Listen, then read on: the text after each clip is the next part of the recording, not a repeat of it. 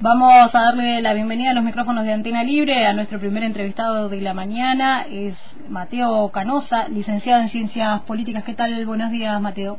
¿Qué tal? Muy buenos días, Rita, a vos y a toda tu audiencia. ¿Cómo le va? Eh, bueno, decinos vos cómo nos va. ¿Qué pasó? ¿Qué pasó? en realidad lo que pasó era bastante previsible. Yo creo que ha habido como un núcleo duro dentro del esquema de, de Unión por la Patria que había generado un nivel de expectativa superior al que la propia realidad concitaba, ¿no? Estamos hablando que en una elección de estas características, básicamente lo que se hace, lo que hace la sociedad es plebiscitar al gobierno que está en ejercicio, ¿no? La estrategia, evidentemente, de Unión por la Patria, de Sergio Massa en particular, fue poner en evaluación al contrincante, a Javier Milei, instalar esta esta campaña llamada del miedo y empezar a evaluar uh, lo que podía llegar o no a ser el candidato de la libertad avanza. Pero la sociedad básicamente lo que hizo en el momento de votar fue evaluar al gobierno actual. Recordemos que el candidato de Unión por la Patria eh, es el ministro de Economía en ejercicio y el candidato a vicepresidente era el jefe de gabinete, o sea, prácticamente las dos figuras más importantes eh, del gobierno nacional en exposición y bueno, el, el pueblo, la sociedad, los ciudadanos y las ciudadanas dieron su veredicto de lo que entienden que sucedió durante estos últimos cuatro años, que además estaba eh, claramente a vista de todo el mundo, eh, por lo menos en términos de lo que sucedió con la economía, ¿no? 140% de inflación y ya ocho años, eh, los primeros los cuatro años de gobierno de Mauricio Macri, más los cuatro años de gobierno de Alberto Fernández, de pérdida del poder adquisitivo. Y evidentemente la, la economía de alguna manera se impuso a, a la política y más allá de la buena campaña que hizo Unión por la Patria, eh, la realidad se termina imponiendo siempre. Eh, ¿Te parece que también fue una reacción adversa eh, al, bueno, justamente por, por la cuestión económica, eh, las medidas que tomó en el último tramo de campaña, porque estaba de campaña, eh, Sergio Massa, que no, no le ayudó eso? Digo, la quita del IVA, el impuesto a las ganancias. En realidad es difícil poder pensar que con, con un mes de medidas económicas medianamente favorables a los sectores, a los trabajadores, al pueblo, a los sectores más humildes. Recordemos que previo a eso hubo una devaluación, o sea que en realidad fue más bien una, un intento de recomposición, eh, no, no fue un avance eh, en, en, el sentido económico, sino una recomposición de la previa devaluación que había eh, existido, que había implementado Sergio Massa posterior a las elecciones PASO, ¿no? Eh, así que en ese sentido no fue un avance. Pero es muy difícil pensar que con un mes de gobierno se pueden, se pueden arreglar eh, tres años y medio de, de desgobierno, ¿no? Hoy salió el presidente en ejercicio, Alberto Fernández, al cual hace más de tres meses que, que no lo veíamos, eh, planteando públicamente eh, sus diferencias con la vicepresidenta Cristina Fernández de Kirchner y diciendo que no se siente responsable de la derrota eh, la verdad que por momentos parece realismo mágico, ¿no? Que un presidente en ejercicio que su gobierno pierde diga que no se sienta responsable de la derrota y que aún en estos momentos siga priorizando la interna con la vicepresidenta en vez de los intereses de la nación. O sea, había un descalabro en términos económicos, pero también había un desorden eh, político muy grande. O sea, no, no estaba ordenada la política, no estaba ordenada la economía sinceramente lo único que podemos decir que, que hizo bien Unión por la Patria en este último tramo fue, fue la campaña y por eso llegó a los puntos que llegó. Probablemente eh, con otro candidato o con otra campaña la debacle podría haber sido aún superior. Eh, entonces, a ver, eh, por ejemplo, si, si el candidato hubiera sido el, el de Cristina, tomaría responsabilidad o Alberto Fernández le daría la culpa a Cristina?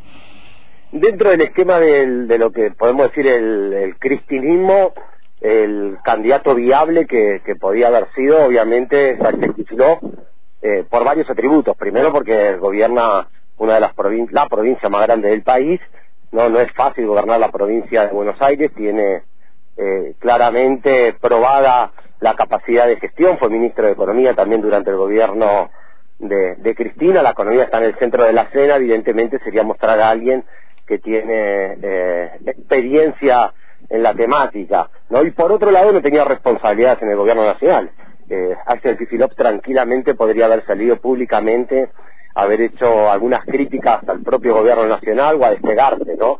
Eh, yo creo que él, el, así como decía que la campaña eh, fue muy muy bien hecha, muy bien instrumentada, de forma muy profesional, creo que la, la selección del candidato ya fue parte del error. Es difícil seleccionar en el momento que la, la, la crítica más fuerte de nuestra sociedad está en, en la economía y, evidentemente con razón, ¿no? Estamos hablando de, de una inflación eh, imposible. Hoy eh, entrar a una, a una carnicería es más difícil que entrar a una joyería, esa es la realidad, ¿no?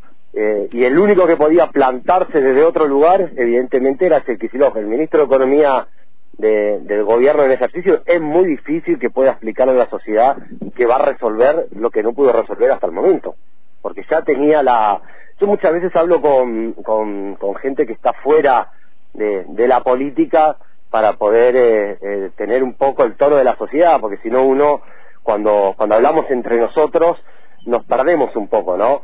Eh, y mi, mucha, soy docente y en la escuela lo, con los pibes hablo y la mayoría me decían, eh, ¿por qué no hizo lo que hizo, lo que, por qué no hizo lo que dice que va a hacer hasta ahora? Era así de simple. ¿Por qué el ministro de Economía no resuelve los problemas que dice que va a resolver como presidente?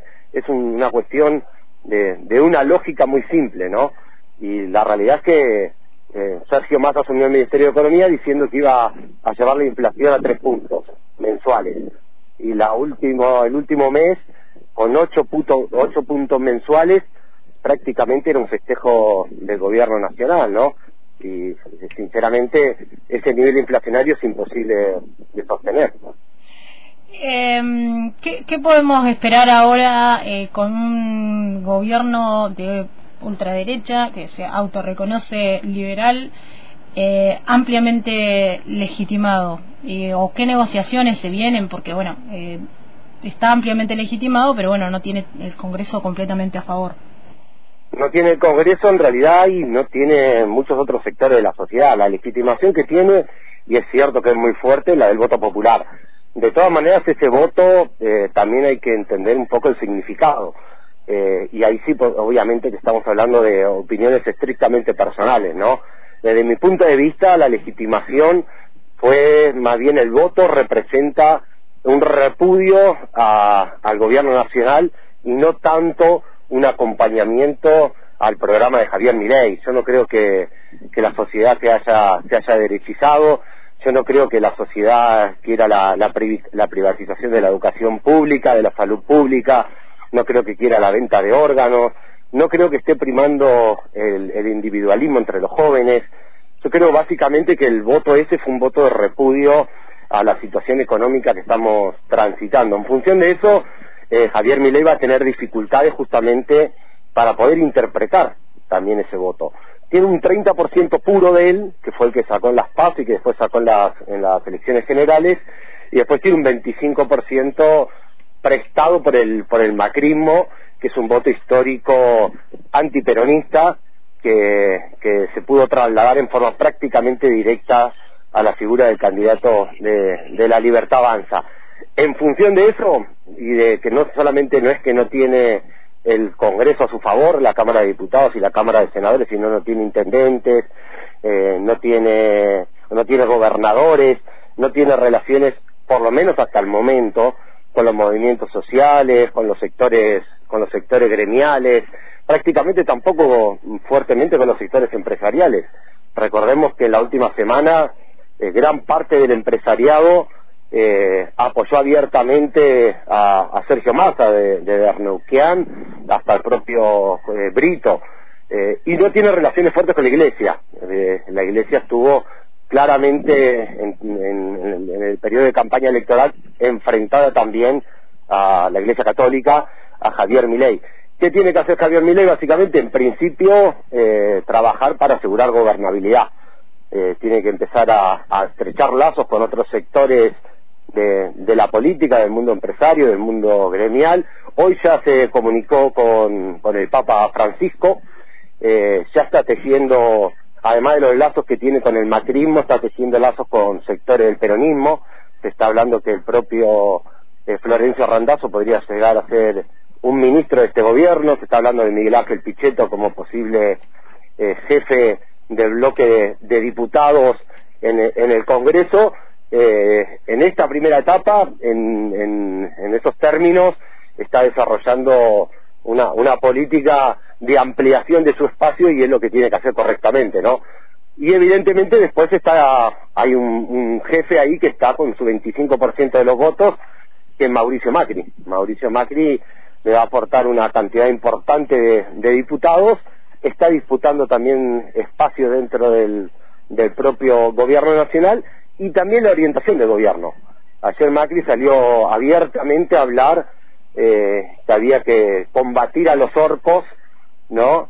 Eh, esa expresión despectiva apuntando básicamente a los sectores sociales que se puedan oponer al gobierno de, de Javier Milei y, y habló prácticamente como si fuese un vocero del gobierno, como apropiándose un poco de, la victoria del pasado domingo. Y es esperable que todo, todas esas relaciones sean difíciles de sostener de forma simultánea y pueda llegar a entrar en cierto grado de disputa. Bien, Mateo, vamos a seguir dialogando. Veremos de aquí también al, al 10 de diciembre qué pasa. Pues bueno, son recién los, los tres primeros días este, post elecciones eh, donde bueno hay muchísimas especulaciones, pero bueno vamos a ver finalmente qué es lo que se pasa en limpio y qué planes tiene el nuevo gobierno nacional para nosotros, para todos los argentinos. Ningún plan bueno para, para los argentinos y las argentinas, eso es lo único que tenemos eh, confirmado. Después veremos las formas, los tiempos y la capacidad de resistencia también de nuestro pueblo a las políticas que quiere implementar Javier Milei. Muchas gracias por el contacto, Mateo. Muchas gracias a ustedes. Estábamos en comunicación con Mateo Canosa, licenciado en Ciencias Políticas, analizando estos resultados electorales y bueno, lo que se viene en materia política en nuestro país.